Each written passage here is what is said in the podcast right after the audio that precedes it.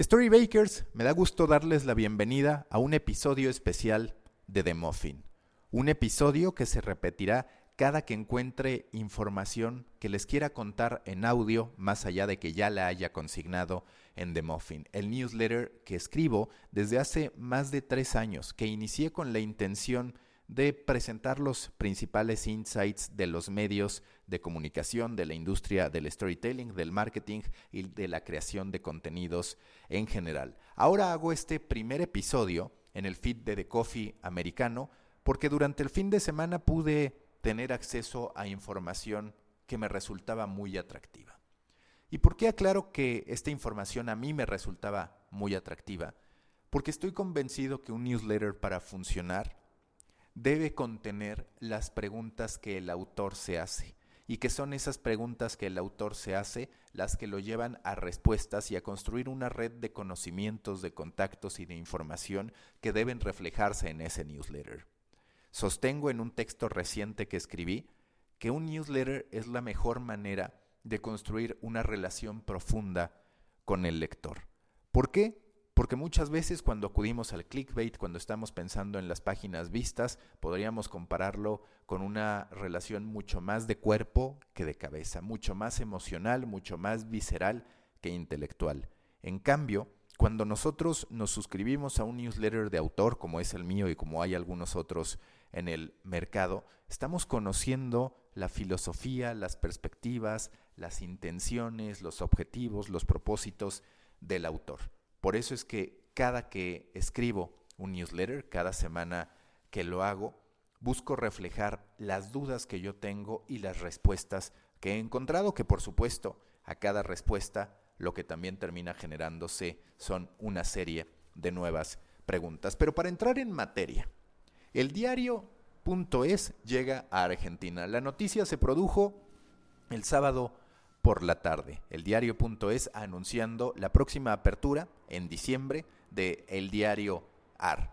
De inmediato empecé a buscar a Ignacio Escolar, a quien por cierto pude entrevistar ya en el feed de The Coffee, no en este The Coffee americano, sino en The Coffee, que también los invito a que lo busquen dentro de Spotify o dentro del reproductor que ustedes quieran. Y ahí me contó la filosofía, cómo es que había construido un modelo pionero en España, que ahora empiezan a adoptar muchos, pero hay que reconocer el anticipo, el tiempo de ventaja con que el diario.es fue construyendo su base de hoy 56 mil socios, que es como ellos llaman a los suscriptores. Y ahí me daba ciertos atisbos, ciertas pistas de hacia dónde estaría pensando en llevar el crecimiento del diario.es. Eso sí, nadie imaginaba que en este contexto tan complicado como el de la pandemia, sería cuando viéramos a eldiario.es dando el paso definitivo para aterrizar en otro mercado, en este caso en el latinoamericano y en lo particular en el argentino. Me comparte en esta plática telefónica que tuvimos de unos cuantos minutos un dato que lo llevó a convencerse de que en Argentina era la primera gran oportunidad de pisar territorio internacional. Argentina es el país con más suscriptores digitales a medios de origen impreso. Y para él eso representa dos cosas. Uno, que la gente está acostumbrada a leer ese tipo de contenido. Dos, que la gente está acostumbrada a pagar por ese tipo de contenidos. Y el segundo elemento que él consideró clave para decidir llegar a Argentina en vez de aterrizar en cualquier otro lugar es el equipo que ha conformado. Reconoce en Guillermo Culel, a quien se ha designado como director de la edición en Argentina, a un innovador por más que se encuentre ya pasados los 60 años de edad. Menciona la experiencia que ha tenido Culel no solamente en Argentina con el Clarín, sino también en el comercio de Perú y en el Mercurio de Chile. Es una persona que conoce el mercado latinoamericano, que lo domina y también se hicieron una serie de designaciones estratégicas para poder conquistar el mercado argentino en un contexto como el de la pandemia. Me cita para todos los que somos amantes de los objetivos muy puntuales de los datos, que para el primer año está buscando 3.000 abonados, 3 mil socios. Me comenta también que él prefiere ser pesimista que optimista. Y es que refiere que el optimismo en muchos de los casos, las cuentas alegres, han terminado por matar a los medios de comunicación. De ahí que si bien me suelta también la cifra de 4.000, él dice, a ver, el primer objetivo a cumplir una vez terminado el primer año son los 3.000 socios. Y también me explica que ellos ya en su modelo de negocios tienen contemplado pérdidas durante los primeros dos años y alcanzar el punto de equilibrio para el tercero. Esa es la meta final que se han colocado, que a partir del tercer año ya no haya pérdidas, sino que se empiecen a generar números negros para así poder seguir operando el diario AR. Me refiere también que próximos aterrizajes en Latinoamérica se ven muy posibles, muy factibles, pero que dependerá todo del éxito y de la validación del modelo que pueda tener el diario AR, que insisto, comenzará a operar de forma oficial el 1 de diciembre. Cuando le pregunto sobre deportes, porque deportes es una faceta que el propio Ignacio me comentó como una inquietud en su momento del diario Es, pero que una vez que lo activaron se dieron cuenta que no tenía sentido por la escasa diferenciación que tenía, me responde que en Argentina sí habrá una apuesta o que muy posiblemente habrá una apuesta por el contenido deportivo, pero eso sí, dejando en claro que no será para nada uno de los puntos estratégicos del posicionamiento del diario AR en este mercado.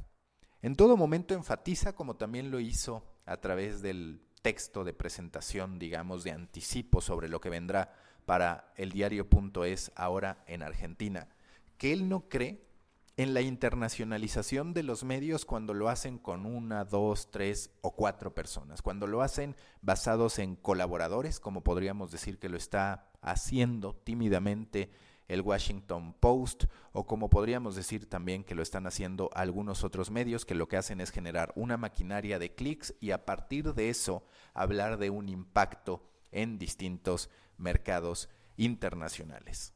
Menciona escolar que para él es clave, cuando menos si se pretende monetizar a través del usuario, que cada país tenga su propio enfoque, tenga su propio equipo, tenga a un grupo de periodistas que compartan intereses, puntos de vista y preguntas que se hace la audiencia. Si no, al menos eso me dice él, el modelo no terminará funcionando.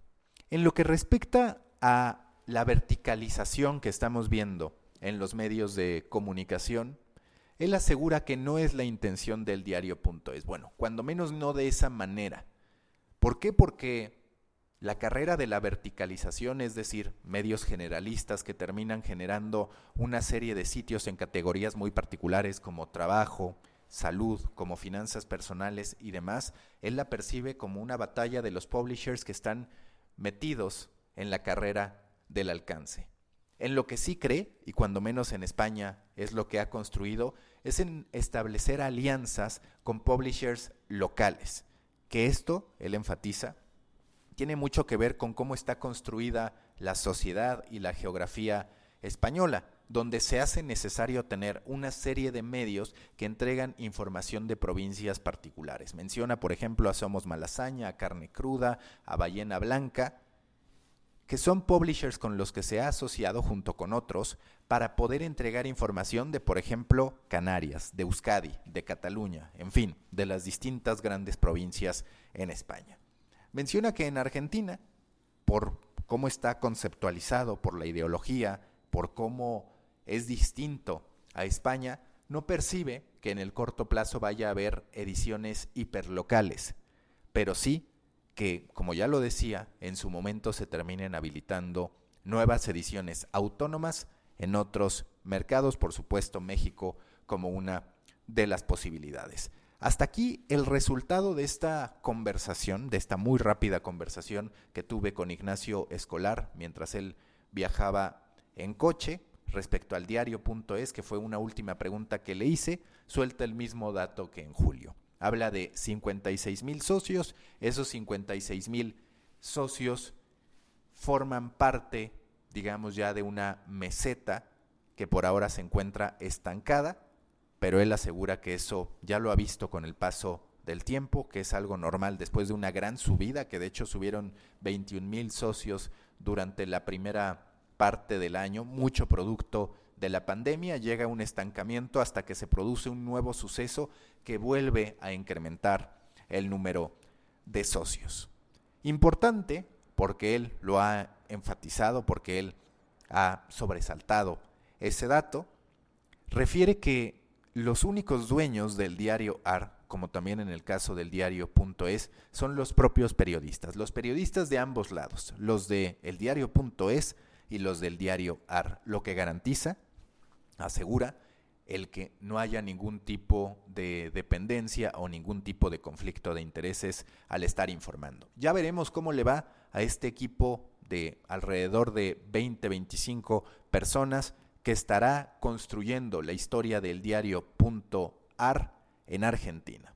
Vamos a ver qué ocurre con esta batalla por conquistar otros mercados. Ya también el país anunció un descuento bastante agresivo para poder incrementar su número de suscriptores en Latinoamérica y ahora llega el diario AR buscando hacerse de socios que le permitan seguir construyendo esta historia de éxito del diario.es que ahora se hace internacional. Recuerden que los espero en The Muffin, que espero su suscripción para que puedan recibir este tipo de información. Storybaker.co, diagonal THE, guion medio Muffin. Storybaker.co, así sin M, diagonal THE, medio Muffin. Muchas gracias y hasta la próxima.